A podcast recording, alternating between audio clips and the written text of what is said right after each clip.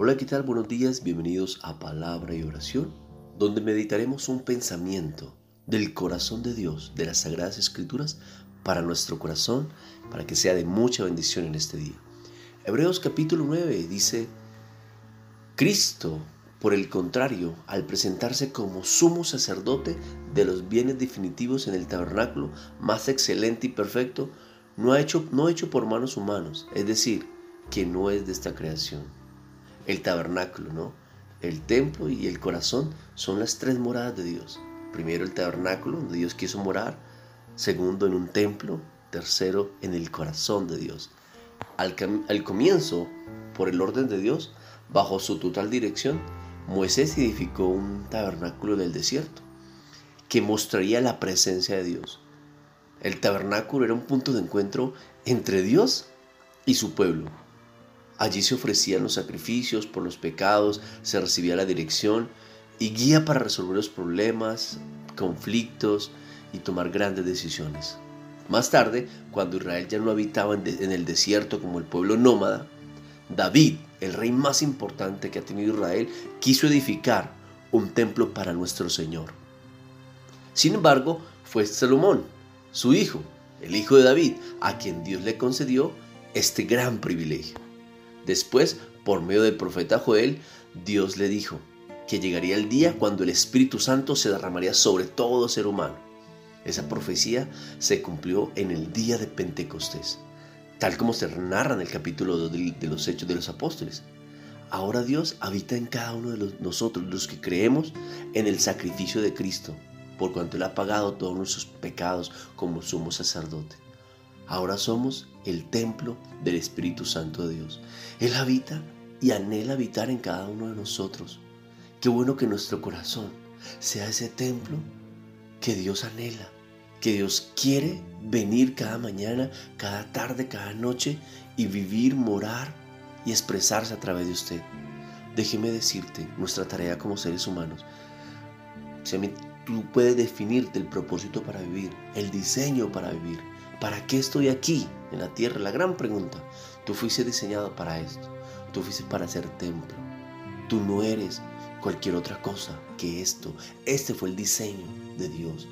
Hacernos para soplar aliento de vida en nosotros, para que nosotros le contuviéramos y le pudiésemos expresar en toda su expresión.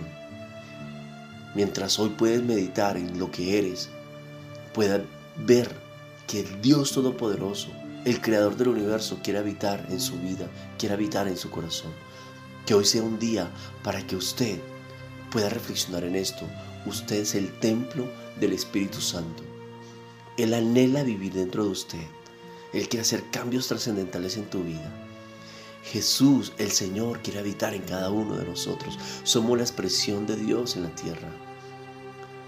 Podemos ser la imagen de Dios cuando hemos aceptado, hemos muerto a nuestros pecados y batallamos cada día con, nuestra carne y nuestra naturaleza pecaminosa. El templo del Espíritu Santo de Dios somos usted y yo. Por lo tanto, donde quiera que usted esté, donde quiera que se encuentre, allí está el Espíritu de Dios. Ya no necesitaban un tabernáculo, ya no necesitaban el templo, Ahora Dios quería estar en cada creyente. Por eso era necesario lo que Jesús dijo. Es necesario que yo me vaya para que Él venga, para que el Espíritu Santo de verdad los envista de poder. Venga y se derrame sobre cada uno de nosotros. Es necesario que yo viva en cada uno de sus corazones. Y cuando nos reunimos como iglesia, como congregación, como comunidad, simplemente entre todos celebramos esa hermosa expresión y juntos formamos el cuerpo de Cristo. Qué bendición. Que Dios te bendiga y te guarde en este hermoso día. Padre, gracias por darnos el privilegio que a través de la persona de Jesús podemos entrar confiadamente al trono de la gracia. Gracias por hacer de nuestras vidas un templo, una vida consagrada a ti. Qué bueno poder contenerte. Qué bueno saber que estás dentro de nosotros. Qué bueno que tenemos una guía como un GPS que nos guía, que nos da dirección quien toma el control de nuestras emociones, quien toma el control de nuestros dolores, quien toma el control de cada uno de nuestras circunstancias, querido Dios. Por eso en esta mañana, Padre, te rogamos que mores en nosotros, nos limpio, Padre. Queremos tener un templo limpio, un templo santificado, un, un templo para bendecir a otros, ayudar a otros y ser de ejemplo para otros.